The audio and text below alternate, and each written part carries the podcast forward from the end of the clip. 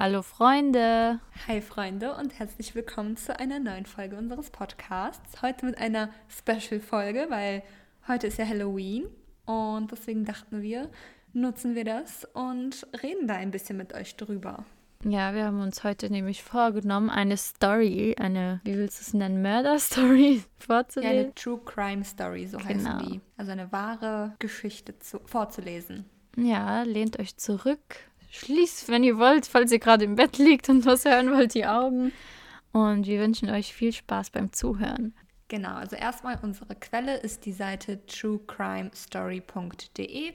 Da findet ihr ganz viele unterschiedliche, ja, wahre Geschichten. Falls euch sowas interessiert, könnt ihr gerne mal vorbeischauen. Und wir werden heute die Geschichte über Andrew Cunanan, den Versace-Mörder, mit euch durchgehen. Und ich würde sagen, dann fange ich jetzt einfach mal an mit dem Vorlesen. Andrew Cunanan führt ein Leben in Saus und Braus als Liebhaber älterer, reicher Männer. Mit 27 Jahren ist er Luck-Up beim selbsternannten American Gigolo.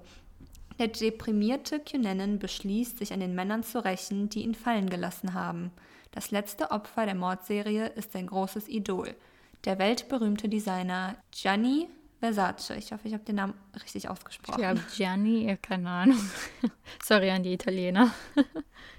Jetzt etwas zu seiner Biografie. Andrew Philip Cunanan kam am 31. August 1969 in Kalifornien als jüngstes von vier Kindern zur Welt. Die Ehe zwischen seinen Eltern Mary Ann und Modesto Cunanan bestand bereits zu diesem Zeitpunkt nur noch auf dem Papier. Die Mutter war, nicht zuletzt wegen der anhaltenden Beziehungsprobleme, chronisch depressiv. So kümmerte sich in erster Linie der Vater, von Beruf Marineinfanterist, um die Erziehung des jüngsten Sohnes. Andrew Cunanan war ein aufgewecktes Kind, das beide Elternteile verhätschelten. Seine Geschwister verpassten ihm deshalb den Spitznamen Prince Andrew – bei einem Intelligenztest stellte sich heraus, dass Andrew Cunanan mit einem IQ von 147 tatsächlich hochbegabt war. Die schulischen Anforderungen fielen ihm entsprechend leicht, bis zu seinem 21. Lebensjahr beherrschte er sieben Fremdsprachen fließend. Obwohl ihn seine Eltern verwöhnten, gingen die ständigen Streitereien im Elternhaus nicht spurlos an dem Jungen vorüber. Andrew Cunanan zog sich gerne mit ein paar Büchern zurück und flüchtete in Fantasiewelten. Die Realitätsflucht setzte sich im Alltag fort. Seinen Schulfreunden beschrieb er sein Elternhaus als nahezu perfektes Familienidyll. Zudem seien seine Eltern unglaublich vermögend. Es war alles erstunken und erlogen. Die Freunde kamen rasch dahinter, dass an Cunanans Geschichten nichts dran war. Seitdem hatte er den Ruf als Aufschneider weg. Zumindest vorübergehend mischte sich ein Fünkchen Wahrheit in Cunanans Erzählungen über die reichen Eltern. Als Modesto Cunanan aus der Navy entlassen wurde, machte er eine Ausbildung zum Börsenmakler. Der Job brachte ihm zunächst viel Geld ein und Modesto Cunanan zeigte seinen neu erworbenen Wohlstand stolz her. Er schaffte sich schicke Wagen und andere Statussymbole an. Andrew Cunanan gefiel das. Endlich schienen sich seine eigenen Fantasien zu erfüllen. Coming Out auf der Privatschule. Andrew Cunanan profitierte an noch anderweitig vom überraschenden Geldsegen. Während alle seine Geschwister eine öffentliche Schule besucht hatten, schickte ihn der Vater auf die prestigeträchtige Privatschule Bishop School in La Jolla. Der extrovertierte Andrew Cunanan fühlte sich in diesem Umfeld sehr wohl. So wohl, dass er sich als Teenager nicht scheute, sein Coming Out bekannt zu geben. Andrew Cunanan ging von Anfang an offen mit seiner Homosexualität um, nur der eigenen Familie verschwieg er vorläufig seine sexuellen Neigungen. Andrew war bereits als 15-Jähriger körperlich weit entwickelt und wirkte reifer als seine Altersgenossen. Dank des Besuchs der Privatschule verfügte er über entsprechende Manieren. Zudem war ihm das Talent zu eigen, sich zu verstellen. So bewegte er sich bereits als Teenager ungehindert in den angesagtesten Clubs und Bars der schwulen Szene in San Diego. American Gigolo Nach seinem Abschluss an der High School studierte Andrew auf Wunsch seiner Eltern Geschichte an der University of California in San Diego. Viel interessanter blieben für ihn die Ausflüge in die schwulen Szene. Jede Nacht zog er durch die Clubs und machte immer neue Bekanntschaften. Er entdeckte dabei die Vorzüge eines älteren Liebhabers. Die Männer hatten das Geld, um ihm einen aufwendigen Lebensstil zu ermöglichen. Durch sie bekam er Zugang zu Kreditkarten, teuren Autos und schick eingerichteten Zweitwohnungen. Andrew Cunanan hatte schon immer einen Hang zu einem luxuriösen Leben offenbart. Jetzt konnte er diesem Lebensstil hemmungslos frönen. Außerdem nahmen ihn die einflussreichen Liebhaber auf gesellschaftliche Events und Partys der High Society mit. Dadurch lernte Andrew weitere reiche Schwule und Prominente kennen. Ikone Gianni, ich wie gesagt, keine Ahnung, wie der Name ausgesprochen wird, Versace. Einer von ihnen war der Modedesigner Versace, der damals Kostüme für die Oper von San Diego entwarf. Versace sprach den jungen Andrew auf einer Party an und fuhr ihn in seiner Limousine nach Hause. Es ist nichts darüber bekannt, dass er während der kurzen Zeit zwischen beiden zu einer sexuellen Begegnung kam. Aber Andrew Cunanan war nichtsdestotrotz völlig aus dem Häuschen über seine Bekanntschaft. Er erzählte stolz allen Freunden davon. Für ihn, wie die übrige Schwulenszene in den USA, war Versace damals die Ikone schlechthin. So wie er wollten gerne alle sein. Die Flucht des Vaters. Während der Sohn scheinbar auf der Überholspur unterwegs war, erlebte der Vater Schiffbruch. Der Börsenmakler war mehrfach gefeuert worden, bevor er bei seiner letzten Firma eine Summe von mehr als 100.000 Dollar unterschlug. Er hatte sich mit seinem Getue hoffnungslos überschuldet und wollte nun die Schulden auf die krumme Tour begleichen. Modesto Cunanan verließ 1988 überstürzt die USA und tauchte auf den Philippinen unter, um sich der drohenden Verhaftung zu entziehen. Mary Ann Cunanan war gezwungen, das Haus der Familie zu verkaufen. Zur selben Zeit erfuhr sie erstmals von ihrem Sohn Andrew, dass er homosexuell war. Zwischen Mutter und Sohn kam es zum heftigen Streit. Andrew Cunanan brach daraufhin die Uni ab und folgte seinem Vater auf die Philippinen. Er war regelrecht geschockt, als er sah, wie sein Vater lebte. In einem der ärmsten Slums von Plaridel, völlig abgebrannt. Andrew Cunanan kehrte wieder in die USA zurück, zog aber nun nach San Francisco um. San Francisco. Die Schwulenszene dort war wesentlich größer und vielfältiger als in San Diego. Zudem gehörten ihr viele Leute aus der Filmszene von Hollywood an. Auf einer Party bedrängte Conan Lisa Kudrow, bekannt aus der Serie Friends wegen einer Filmrolle. Lisa Kudrow sah zu, dass sie dem lästigen Bittsteller entkam und verdrückte sich unbemerkt. Andrew beschimpfte sie vor allen Gästen als Schlampe. Bei einer anderen Gelegenheit schmiss er sich an Hugh Grant heran, ebenso vergeblich. Wie schon zuvor in San Diego trat er unter Falschnamen auf. Mal nannte er sich Andrew da Silva und spielte den verstoßenen Sohn aus einem reichen Haus. Mal behauptete er, ein Marineoffizier namens Drew Cummings zu sein. In San Francisco kam er in Kontakt mit der SM-Szene. Zeitweise spielte er in Pornofilmen als Sexsklave mit. Der wohlerzogene Bengel von der Privatschule war in der Szene gefragt. Außerdem finanzierte er seinen Lebensunterhalt zunehmend mit Drogenhandel. Während seines Aufenthaltes in San Francisco lernte Andrew zwei Männer kennen, die später noch eine tragische Rolle in seiner Mordserie spielen sollten. Der eine von den beiden war der junge Marineoffizier Jeffrey Trail, mit dem Conan eine Beziehung einging. Der Architekt David Madsen zählte zu den älteren Liebhabern, von denen sich Conan nach wie vor aushalten ließ. Auf dem Abstellgleis. Das Leben voller sexueller Ausschweifungen und Drogenexzessen forderte schließlich seinen Tribut. 1996 fand sich Andrew Cunanan mit gerade einmal 27 Jahren plötzlich auf dem Abstellgleis wieder. In der schwulen Szene von San Francisco war jugendliche Schönheit angesagt. Wer dem Schönheitsideal nicht entsprach, hatte Schwierigkeiten, einen wohlhabenden Lover zu finden, der ihn finanziell aushielt. Seine bisherigen Einnahmequellen versiegten zunehmend. Eine Ausbildung oder einen Job hatte er nicht. Der einzigen Einkünfte kamen aus den Drogengeschäften. Das reichte nicht, um seinen Lebensstil aufrechtzuerhalten. Zudem glaubte er an sich die ersten Symptome einer AIDS-Erkrankung wahrzunehmen. Anfang 1997 ließ er sich auf HIV testen, holte das Ergebnis aber niemals ab. Er war gesund. Stattdessen erkrankte er an einer Depression. Er legte 15 Kilogramm Gewicht zu und verwahrloste zunehmend. Die Mordserie.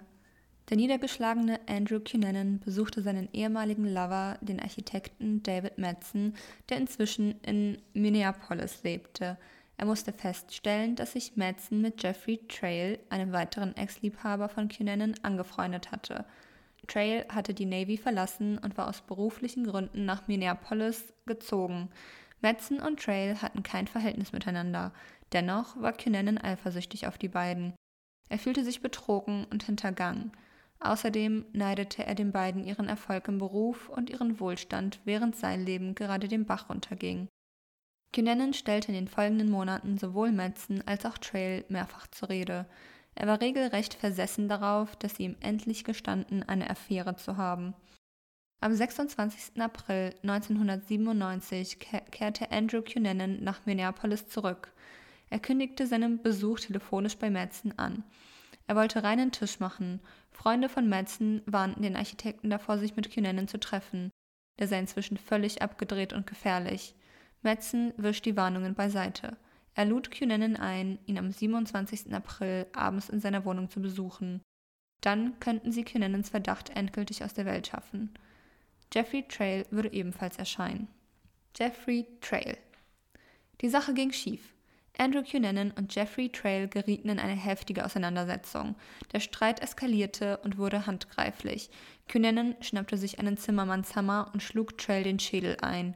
Der Gerichtsmediziner zählte später mindestens 25 Schlagmale.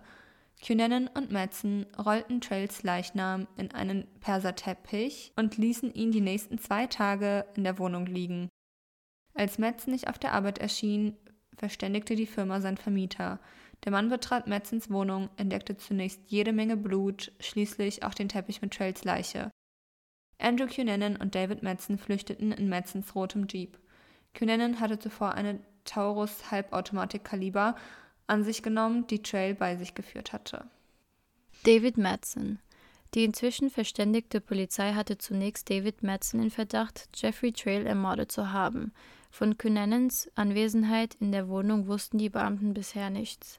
Das änderte sich, als man am selben Tag noch, dem 29. April 1997, Madsens Leichnam etwa 75 Kilometer nördlich von Minneapolis auffand. Andrew hatte ihn mit drei Schüssen an einem See niedergestreckt. Der Fundort der Leiche lag neben einem verlassenen Haus an der Landstraße Richtung Duluth. In Madsens Wohnung fiel den Beamten eine schwarze Reisetasche in die Hände, in der ein Schild mit Cunanans Name und Adresse eingenäht war. Lee Miglin. Der nächste Mord, den Cunanan beging, war der rätselhafteste der Mordserie. Am Abend des 3. Mai 1997 suchte Cunanan den 72-jährigen Immobilienmogul Lee Miglin in seinem Haus in Chicago auf. Die Polizei entdeckte später keinerlei Spuren, die auf ein gewaltsames Eindringen hindeuteten. Entweder bedrohte Cunanan Migling mit einer Pistole an der Haustür oder Migling kannte seinen Mörder. Miglings Angehörige bestritten energisch, dass der Tote homosexuell gewesen sei. Die brutale Art und Weise, wie Andrew Cunanan sein Opfer misshandelte, legten jedoch den Schluss nahe, dass er extreme Wut auf Migling empfunden hatte. Er hatte ihn in die Garage verschleppt, dort an einen Stuhl gefesselt und den Kopf komplett mit Klebeband eingewickelt. Cunanan hatte lediglich zwei Öffn Öffnungen für die Nasenlöcher in die Klebestreifen eingeschnitten, damit Megging etwas Luft bekam.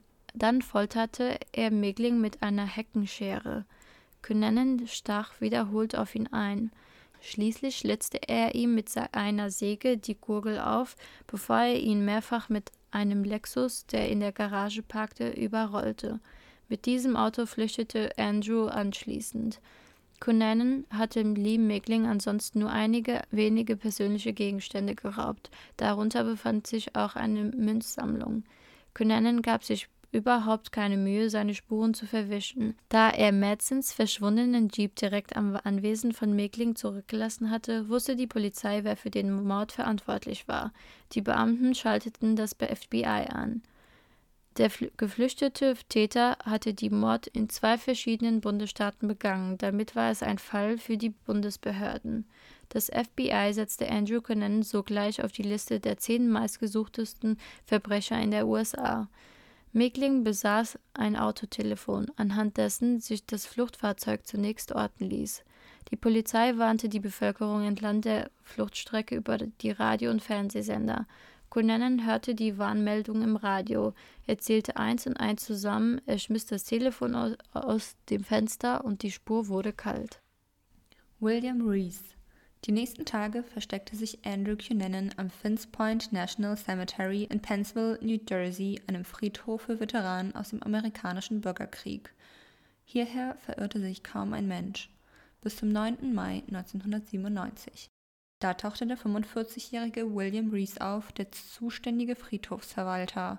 Cunanan erschoss ihn kaltblütig, um seinem Opfer dessen roten Pickup zu rauben. Flucht nach Miami. Andrew Cunanan fuhr dann mit dem gestohlenen Wagen auf dem direkten Weg nach Miami, das er am nächsten Tag erreichte.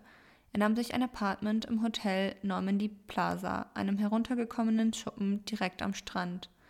In den ersten Tagen verließ Cunanan kaum sein Zimmer. Er mied jeglichen Kontakt zur schwulen Szene.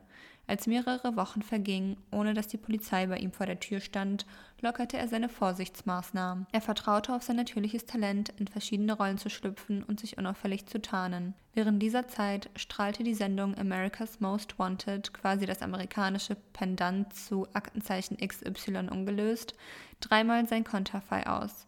Trotzdem machte die Fahndung keinerlei Fortschritte. In dieser Ermittlung lief gewaltig was schief, denn es hatte mehrere Hinweise auf den Aufenthaltsort von Cunanan gegeben. Ein Angestellter eines Imbisses hatte beispielsweise Andrew Cunanan erkannt. Cunanan konnte dennoch entkommen, da die alarmierte Polizei zu spät eintraf. Bei einer anderen Gelegenheit versuchte Cunanan, Lee Micklins Münzsammlung in einer Pfandleihe zu Geld zu machen. Dazu musste er sich ausweisen. Das war Vorschrift bei solchen Geschäften. Er zeigte seinen echten Führerschein vor. Die Pfandleiherin leitete die Daten an das örtliche Polizeirevier weiter.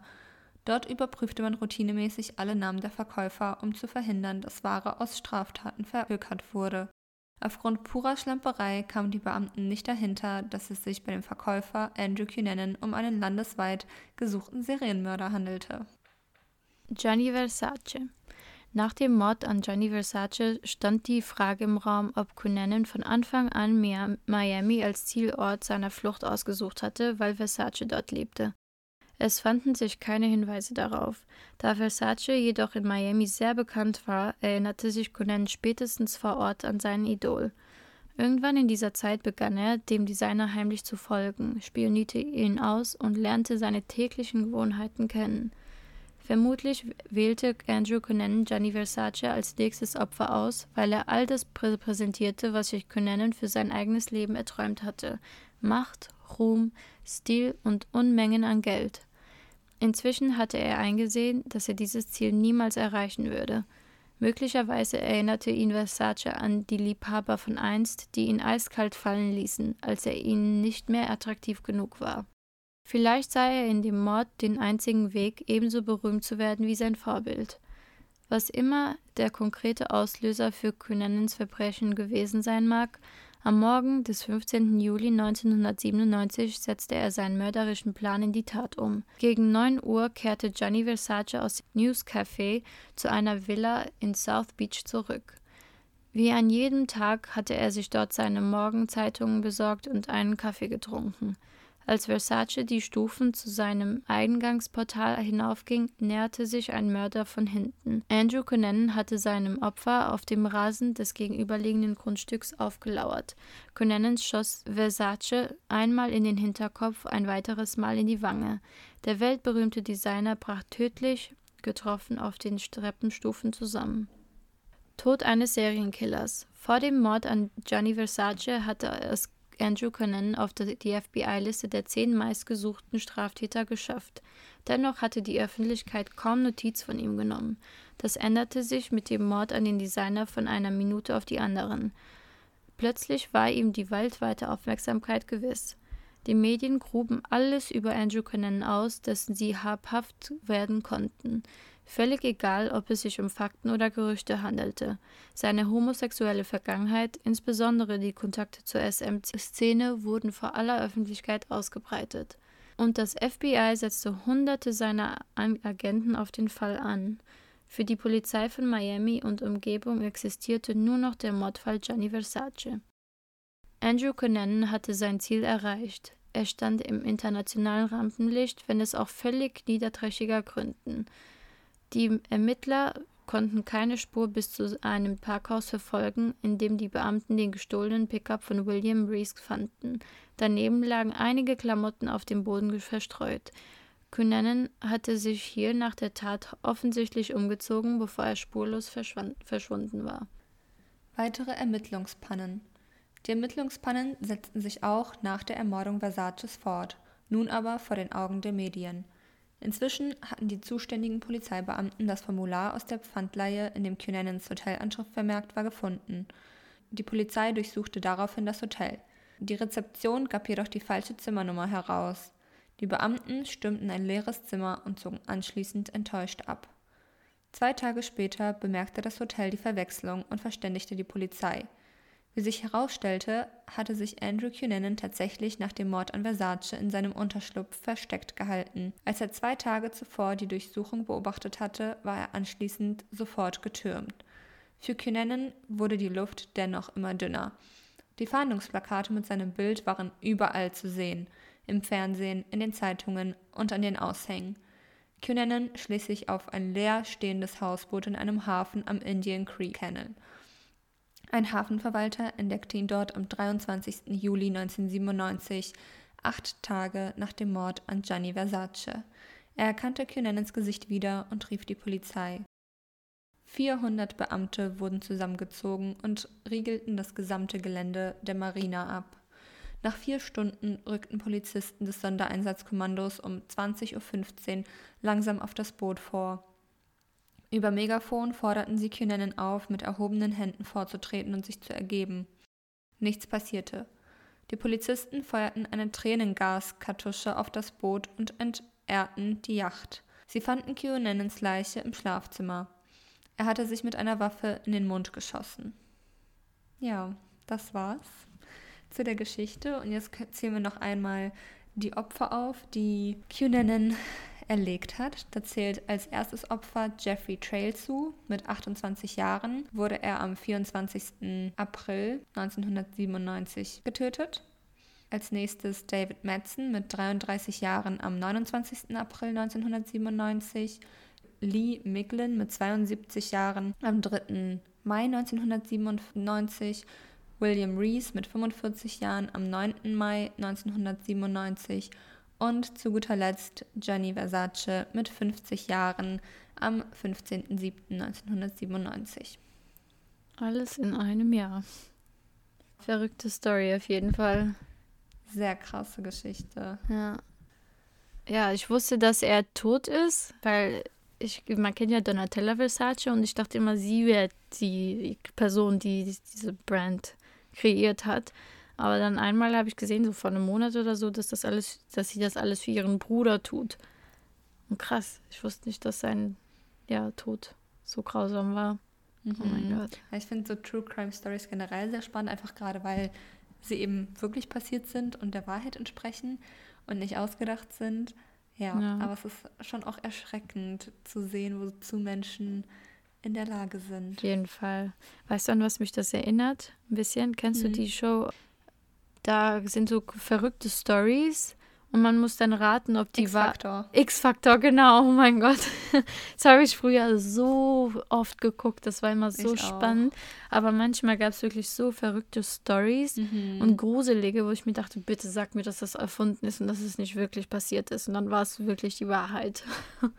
Ja, es ist echt krass wozu ja. Menschen in der Lage sind. Ja, passt auf jeden Fall auf euch auf. Ich, wir hoffen, ihr habt einen schönen Halloween-Tag und vielleicht habt ihr auch gefeiert, euch angezogen, also ein Kostüm angezogen, wer weiß.